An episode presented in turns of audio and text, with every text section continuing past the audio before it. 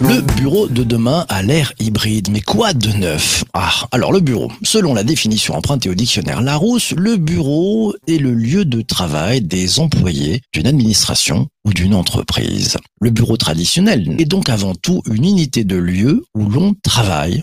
Et le bureau de demain va-t-il faire voler en éclats cette définition qui peut sembler désuète à l'ère du télétravail généralisé, à l'ère du travail en mode hybride, en physique dans l'entreprise, à distance de chez soi ou dans des tiers-lieux. Et au-delà de cette définition qui vient du siècle passé, quels sont les enjeux de demain pour les entreprises, pour les collaborateurs et pour les managers? Et si on redéfinissait le bureau au-delà du simple lieu, mais avec comme clé de lecture le temps et l'espace? Une fois qu'on a dit ça, on fait quoi? Pour tout savoir, ce qui se trame avec le bureau de demain à l'ère du travail hybride, l'invité du podcast est Benoît Méronin. Il est directeur de la stratégie chez Chorus, le spécialiste de l'aménagement d'espaces professionnels. Il est aussi professeur à Grenoble École de Management. Bonjour Benoît. Bonjour PPC. Benoît, ravi de te retrouver ce matin. On va attaquer avec le vif du sujet. Première question, qu'est-ce que ça veut encore dire la notion de bureau en 2022 ah, en 2022, le, le, bureau est un espace, un espace-temps éclaté hein, qui va effectivement de, du, du, bureau traditionnel tel qu'on le, le, connaissait dans l'espace dédié de, de l'entreprise jusqu'au chez soi dans l'environnement de, de, travailleurs, en passant par ce qu'il est les tiers-lieux, c'est-à-dire tous ces espaces intermédiaires qui peuvent être soit improvisés euh, dans, dans un hall de gare, euh, dans un Starbucks ou ailleurs, et puis bien sûr les espaces dédiés professionnels qu'on appelle les coworking. C'est tous ces tous ces espaces-temps, tout un continuum. Donc le bureau d'aujourd'hui, c'est un finalement il est, il est, pluriel, il est à plusieurs endroits et, plusieurs utilisations aussi. Les, les grands défis que, que, tu vois, toi, pour les, les DRH, pour les directions de l'immobilier, puis pour celles et ceux qui sont en charge de, de l'environnement de travail. Bah, tu, tu, as bien cerné en fait les, les différents acteurs. Pour le, le directeur immobilier, l'enjeu c'est d'adapter des, des, des espaces-temps qui ont été construits finalement à l'ère euh, précédant le télétravail de masse. Donc il y a euh, des environnements de travail qu'il faut faire évoluer directeur financier, c'est des enjeux d'optimisation, de, rationalisation. À partir du moment où on utilise moins ces espaces-là, effectivement, il convient de les, de les, rationaliser. Pour les DRH, on va dire, il y a des enjeux qu'on appelle classiquement de marque employeur, d'expérience collaborateur. Redonner finalement aussi à un certain nombre de collaborateurs l'envie euh, de, de, venir au bureau, mais pour y faire des choses euh, un petit peu différentes. J'ajouterai quand même, parce que c'est fondamental, des enjeux autour de la RSE, autour du sociétal. Si j'ai bien noté, l'un des premiers enjeux, c'est cette notion d'environnement de travail. Dans cet enjeu d'environnement de travail, qu'est-ce que tu as pu observer? Il se passe quoi en ce moment? Oh, Il se passe surtout beaucoup d'interrogations, beaucoup de questionnements. Je crois que les gens, euh, les gens euh, tâtonnent, les gens cherchent aujourd'hui beaucoup. Surtout un enjeu finalement euh, managérial, c'est-à-dire euh, nous, on va créer des environnements de travail que l'on pense effectivement adaptés, c'est la réalité de l'usage en fait qui va faire euh, quelque part euh, la réalité du bien-être des collaborateurs. En tout cas, il y a aujourd'hui une constante qui est de dire on n'impose plus, on ne, on part plus d'une posture haute du temps, on va construire étroitement avec les collaborateurs, avec aussi les IRP, c'est très important, dialogue social, finalement les futurs environnements de travail pour qu'ils répondent le mieux possible, bien sûr aux enjeux de l'entreprise, aux enjeux de l'employeur, mais aussi euh, aux besoins et au bien-être en fait des collaborateurs. Donc la co-construction est au programme. Euh, dans ton deuxième enjeu, tu nous parlais de, rationalisation, tu nous as parlé des directeurs financiers. On parle souvent de, notions un peu de, jauge, de coefficient, du 0,70, du 0,60, du 0,50. Tu peux nous expliquer ce dont il s'agit? Et très simplement, c'est le fait par exemple de dire que pour 10 collaborateurs, on va peut-être avoir un 6 ou 7 positions assises attribuées en fait pour ces personnes-là. Donc c'est effectivement produire cette fameuse notion qui fait euh, peur aujourd'hui, qui soulève beaucoup de fantasmes. Hein. C'est-à-dire cette crainte profondément, je n'aurai peut-être pas ma place demain au bureau. Donc ça, ça fait un peu flipper pour certains qui avaient l'habitude d'avoir euh, leur routine, finalement leurs habitudes. Moi, je suis au bureau à droite, au deuxième, tu vois, c'est celui-là. Non, non, tu t'assois pas là, c'est mon bureau. Non, non, ça, ça change. Ben non, c'est plus ton bureau. Voilà, c'est c'est c'est du flex. On parlait de d'environnement de travail, on parlait de rationalisation. Troisième enjeu, tu m'as parlé de la marque employeur. Alors ça se passe comment? Il faut arriver à séduire les, les gens, les nouveaux talents, et puis faire en sorte que ceux qui sont là aient envie de rester, c'est ça l'enjeu? C'est, exactement ça, et c'est vrai que la pandémie a changé la donne, si tu veux. C'est-à-dire qu'on parlait de, on parlait des talents qui étaient sans doute une population assez assez restreinte, col blanc.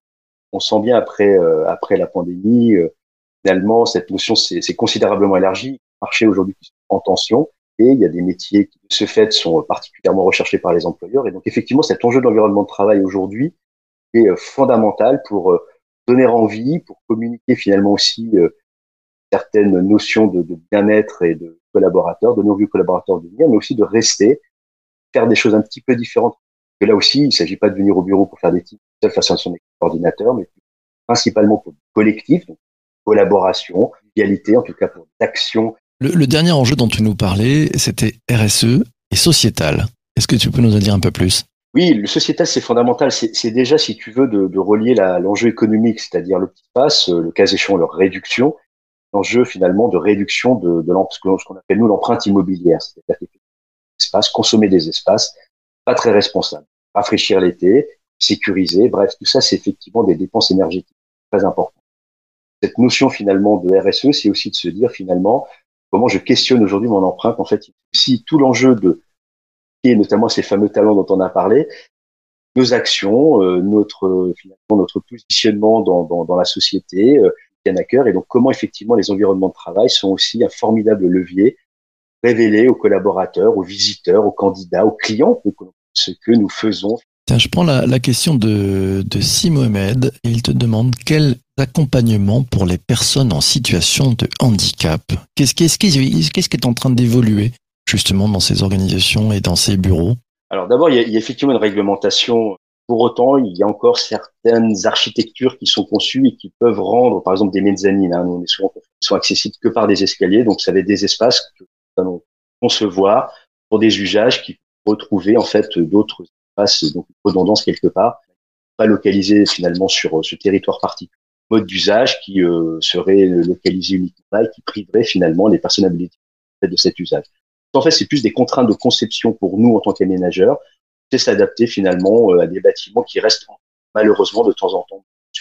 Alors, j'aimerais qu'on se, puisqu'on parle du bureau de demain, donc on a bien fait le point sur le, bureau d'aujourd'hui, les grands enjeux, ça, bouge beaucoup d'ailleurs. Hein. Euh, si, on projette un tout petit peu, euh, vos équipes de, R&D, de recherche et développement, d'innovation, elles, travaillent sur quoi en ce moment? Elles prévoient quoi d'ici un an, deux ans, trois ans? Pas facile. Non, c'est pas facile. En fait, nous, on a, on a trois, trois grands axes. Le, le premier, il est autour de, de la santé au travail, du bien-être, de l'ergonomie, c'est-à-dire comment on intègre cette composante-là dans la conception de nos espaces.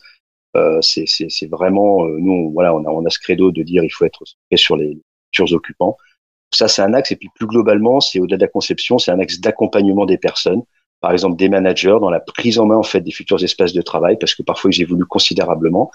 Donc en particulier, ça va de comment je m'approprie finalement euh, l'espace dédié à la convivialité, à la coopération, mais aussi plus simplement et plus basiquement, comment j'apprends moi manager à régler finalement ma chaise ergonomique, comment j'apprends finalement mes collaborateurs dans une posture finalement de, de, de care, de bien-être, mon collaborateur à prendre soin de lui en réglant bien en fait son, siège. Donc il y a des choses autour de, cet axe-là.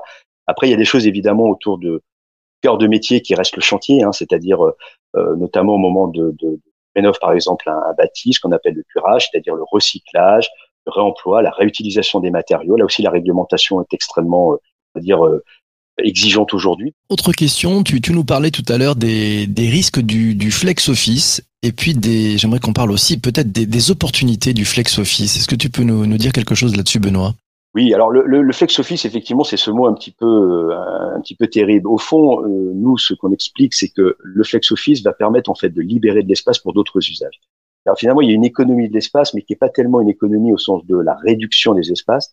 C'est plus une économie au sens de, on va dédier beaucoup moins d'espace au travail individuel euh, finalement devant écran avec une place attribuée à d'autres formes d'usage, qu'il s'agisse de la collaboration dont j'ai parlé ou de la convivialité, c'est-à-dire de disposer de beaucoup plus d'espace pour travailler à deux, à trois ou à cinq ou à dix, euh, sous toutes les formes collaboratives possibles, euh, dans un besoin de concentration, de brainstorming ou même dans un besoin beaucoup plus ouvert parce qu'on va accueillir un client ou d'autres types de partenaires, si tu veux, sur le travail, mais aussi des espaces dédiés au bien-être des collaborateurs, par exemple des salles de sport ou des salles de repos, et enfin des espaces dédiés qu'on appelle finalement la convivialité, donc la pause, les repas et tout ce qui va tourner autour de la célébration de moments professionnels ou personnels des collaborateurs. Donc en fait, c'est une économie vise finalement en libérant les espaces d'un côté à dégager des espaces pour d'autres aspirations, d'autres besoins et des entreprises et des collaborateurs. On vient de parler de, de ce qui se passe euh, bah, dans l'entreprise.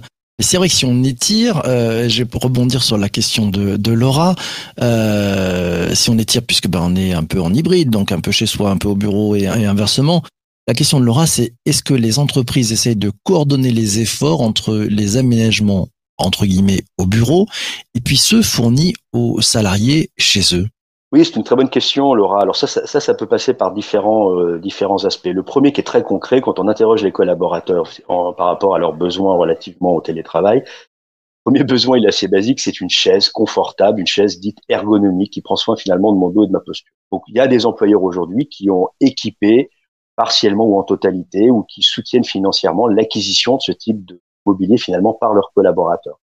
Et au-delà de ça, c'est aussi effectivement l'adaptation de pratiques managériales et l'accompagnement finalement des managers de leurs équipes pour se dire, mais finalement, il y a une organisation individuelle et collective de travail. Quand tu es chez toi, bien évidemment, privilégie plutôt les tâches de concentration. Quand tu te rends effectivement au bureau, euh, libère plutôt des espaces-temps pour euh, des tâches collectives, mais aussi pour des temps euh, finalement informels qui sont si précieux. Des temps on va se croiser autour d'un café à la machine à café, et donc ne remplis pas ton agenda de, de tâches qui, qui les unes après les autres surtout évidemment pour le manager de libérer finalement des espaces-temps euh, pour pouvoir faire euh, bah, faire face à l'imprévu, aux besoins d'un collaborateur d'évoquer un sujet un petit peu. C'est toute une adaptation effectivement à la fois des pratiques managériales, ça peut aller jusqu'à l'équipement effectivement du, du télétravailleur. L'équipement, euh, donc on parle souvent bah, d'un écran supplémentaire peut-être, d'une chaise. Euh, est-ce qu'il y, est y, a des bonnes pratiques justement sur ce bureau à la maison, ce fameux bureau à la maison qui n'est pas qu'une chaise et un deuxième écran euh, Les entreprises euh, vont vers du conseil là-dessus, donnent des bonnes pratiques, des choses à ne pas faire. ça se développe ça? Tout à fait, BBC. En fait, là, je vais aller sur le terrain de, de, de mon ergonome, puisque moi, j'ai la chance d'accueillir dans, dans l'équipe une jeune et, et, brillante ergonome. Donc, effectivement, on a, on a développé, si tu veux, des, des modalités d'accompagnement qui vont de la sensibilisation des managers à des webinaires, à des, à des petits formats finalement euh, d'accompagnement que les gens peuvent, peuvent, regarder, écouter, les invite effectivement à transformer leur posture, c'est-à-dire à la fois l'assise, à la fois effectivement la relation à l'écran, le réglage de différents dispositifs, mais aussi euh, savoir se détacher un petit peu les, les, les yeux de l'écran pour, pour prendre une pause, pour aller faire quelques pas. Bref, il y a effectivement aujourd'hui toute une trame de, de, de, de bonnes pratiques que l'on connaît bien, qui sont fondées principalement sur cette discipline qui est il y a une très très forte demande des collaborateurs et bien sûr des, des, des IRP, représentants du personnel, pour ce type d'accompagnement. Quelque chose, c'est encore une fois sur lequel nous on mise beaucoup et auquel on, voilà, on, s'efforce de répondre. Il y a une réelle, réelle demande autour de ces sujets-là aujourd'hui. C'est important. Je prends, je prends le propos de, de, Fabrice qui nous fait un témoignage. Fabrice nous dit au 15 mars, il va célébrer ses deux ans de 100% télétravail. Toutes ces histoires de bureau le font rêver. Bon, Benoît, fais-nous rêver. C'est quoi les dans les dans les très très bonnes pratiques que tu as pu voir euh, parce que vous êtes à un poste d'observation vraiment important de, de ce qui se passe dans les entreprises. Quelles sont les très très bonnes pratiques, les endroits où tu dis ça vraiment on est allé au max, on a vraiment fait quelque chose de formidable. Donne-nous quelques exemples. Ah bah pour vous faire rêver, moi j'ai envie de vous parler du, du, siège régional de Nexity qui est en train de se, se bâtir euh, ici sur la, la région lyonnaise et qui un espace où euh, salle de sport euh, gigantesque de plus de 130 mètres carrés va être euh, dédié à ce type d'activité-là, où il y a des, douches évidemment pour pouvoir, euh, pour pouvoir se rafraîchir après une activité sportive. Il y a une salle de sieste, il y aura une terrasse absolument magnifique pour euh, des moments de détente, mais aussi pour travailler. On, est vraiment dans une volonté, encore une fois, très très forte de d'envoyer aux collaborateurs des, des, signaux, de leur dire venez, revenez au bureau, il faut vous sentiez bien ici. Quand on reçoit aussi un candidat, encore une fois, il faut vendre l'entreprise, et bien ça passe aussi par, euh, par ces espaces extraordinaires, ces espaces emblématiques. Puis effectivement, c'est aussi euh, dans la fine, par exemple, de faire entrer l'art, de faire entrer euh, l'art classique ou l'art digital en fait dans les espaces de travail pour vivre une expérience finalement sensorielle, émotionnelle. C'est comment on travaille, si tu veux, sur toutes ces facettes de tous nos sens, de toute expérience de vie pour véritablement faire de l'espace de travail, du bon vieux bureau, quelque chose qui ne se résume pas effectivement à une chaise, une table et un écran d'ordinateur. Donc euh, un peu de rêve. Allez, tu nous as donné un exemple. Tu en vois d'autres, euh, des trucs où tu as vu voir même à l'étranger des choses en disant waouh, là c'est encore aller encore un peu plus loin. Oui, on voit, on voit, on voit plein de choses un petit peu un, petit peu folles. Je pense qu'en France là-dessus, on est encore dans une certaine euh, dans une certaine retenue, mais je pense qu'il faut il faut il faut se détacher de, de des éléments finalement de design et d'architecture qui vont composer ce qu'on appelle nous un beau décor finalement, un beau décor ne fait pas forcément une bonne pièce. C'est-à-dire qu'une bonne pièce de théâtre, c'est effectivement un beau décor, mais c'est aussi un bon metteur en scène, c'est aussi bien sûr une bonne pièce de théâtre, et enfin de très bons comédiens. Si on suit cette métaphore euh, qui est assez usuelle en management, hein, cette métaphore théâtrale, on se rend compte que nous, dans notre métier, on crée des conditions, on crée finalement euh, potentialité à travers le décor, mais que s'il n'y a pas un accompagnement, une vision globale et systémique, évolution des pratiques managériales, un accompagnement des collaborateurs, on a beaucoup parlé de l'ergonomie, et aussi le scénario, c'est-à-dire là c'est tout storytelling de l'entreprise, mais aussi le projet de l'entreprise. C'est pour ça que je parlais du sociétal tout à l'heure, particulièrement important pour les jeunes générations. Eh bien c'est bien finalement à la confluence de, de, de, de ces composantes-là que effectivement le décor prendra, j'ai envie de dire, pleinement tout son potentiel sommes que des, que des créateurs de potentialités, nous autres. Un vrai, un vrai impact euh, stratégique, ce bureau de demain. Je vais prendre la, la, dernière question, le dernier propos, parce que cet épisode du podcast touche malheureusement à sa fin. C'est Jean-Emmanuel qui nous met un, un, commentaire. Il dit, reviens au bureau. Il y a de casques de VR pour aller dans le métaverse. Le métaverse, Benoît, c'est votre prochain terrain de jeu euh, pour le bureau de demain? Écoute, on se pose, on se pose des questions. Alors sur la sur la réalité virtuelle, il faut savoir qu'aujourd'hui c'est plus un gadget, c'est-à-dire que savoir lire des plans euh, c'est pas évident et c'est pas donné à tout le monde. Et donc aujourd'hui, de plus en plus, nos clients nous demandent d'avoir effectivement ces, univers euh, en 3D pour permettre aux collaborateurs de se projeter à travers les casques de réalité virtuelle finalement dans leurs futurs environnements de travail. Donc ça, déjà, c'est déjà aujourd'hui. Effectivement, la question des métaverses, elle nous, elle nous questionne. Nous sommes des, des, des, des femmes et des hommes de l'espace, hein, de l'environnement spatial, de, de, de, la, de la rencontre qui s'opère entre des personnes d'un objet commun qui est, est l'entreprise et ses projets, effectivement, on a, euh, on a engagé des réflexions autour de métaverse, quelque chose qui de fait nous laisse, euh, nous laisse un petit peu, un petit peu perplexe et demain sans doute effectivement dans, le, dans cette notion d'hybridation euh, sans doute intégrer nos, nos, nos, bons vieux espaces physiques. Bah, tout un champ d'opportunités, merveilleux. Mille merci Benoît d'être euh, venu ce matin. Merci, merci, à toi pour nous avoir partagé euh, ta vision. On était au plus près de, de, ce qui va se faire et ce qui se fait de mieux euh, dans, dans, le bureau d'aujourd'hui. Et puis on a merci une bonne vision sur le bureau de demain. Merci à toi. Merci aussi à toi d'avoir participé à ce direct dans tes commentaires sur LinkedIn. Merci à toi d'avoir écouté cet épisode du podcast. On se retrouve demain matin à 7h30, même heure, même endroit. On sera bien entendu en direct sur LinkedIn. On va faire le débrief de la rédac. Je ne serai pas tout seul. Je serai accompagné de Laura Bocobza et de Christian Bellala. On va vous faire le, le récap. Alors, on compte sur vous.